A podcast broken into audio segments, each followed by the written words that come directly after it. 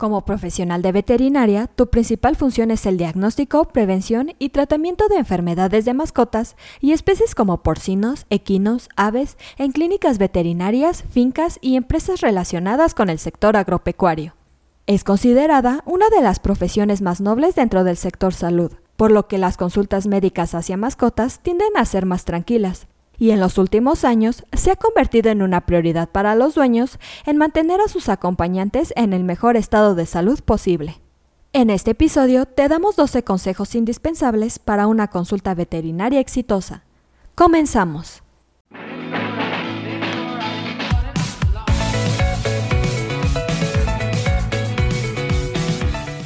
Es AMED, su empresa especializada en controversias médico-legales, en la cual te damos consejos e información que te ayudarán a desempeñar tu profesión médica.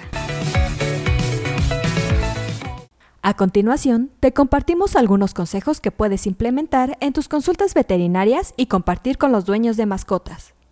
Empecemos con tres consejos que puedes aplicar antes de llegar a la consulta veterinaria.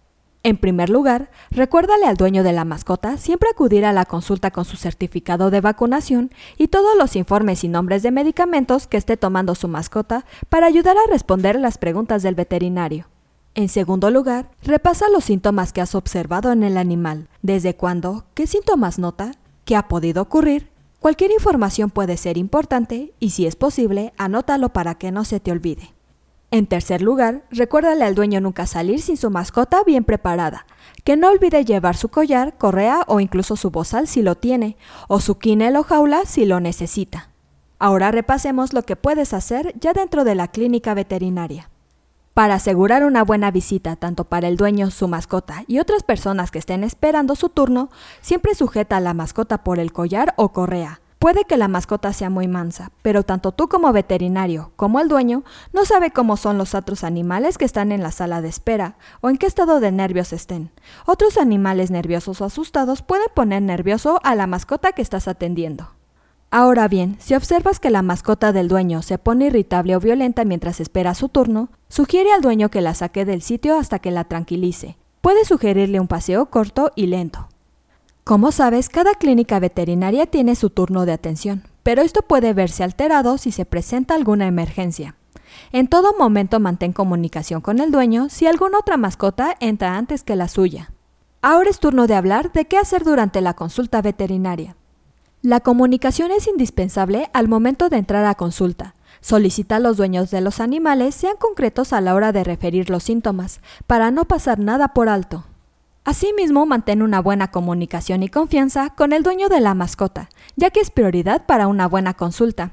Procura no juzgar de forma negativa lo que diga el dueño para evitar que mienta con la información, sienta vergüenza o culpa por esperar antes de llevar a su mascota a la consulta veterinaria. Te sugerimos que el dueño sujete a su mascota durante la consulta. Tú como médico veterinario no eres un domador de fieras, y nadie mejor que el dueño para saber qué decir y hacer para calmar a su propia mascota. Como punto importante, no dejes ninguna duda sobre el tratamiento. No permitas que el dueño y su mascota se marchen sin antes haber respondido todas sus dudas. Como médico veterinario, eres el principal interesado en que el dueño de la mascota comprenda y aplique correctamente el tratamiento que recomendaste.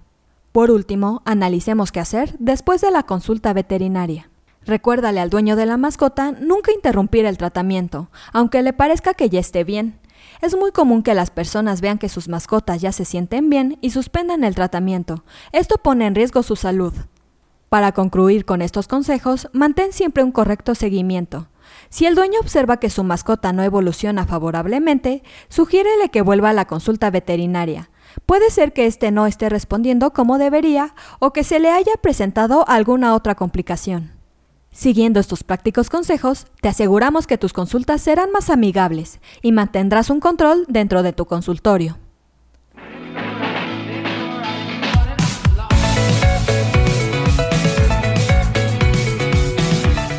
Aquí terminamos nuestro episodio de hoy. Espero que te haya sido de gran utilidad. Te invito a que no te pierdas nuestros próximos episodios y la forma de no perdértelos es suscribiéndote a nuestro podcast desde tu aplicación preferida.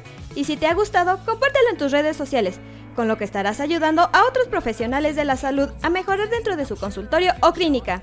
Y nos ayudarás a llegar a más personas. Recuerda visitar nuestra página en www.amdl.com.mx, así como en nuestras redes sociales que son Facebook, Instagram y Twitter. ¡Hasta la próxima!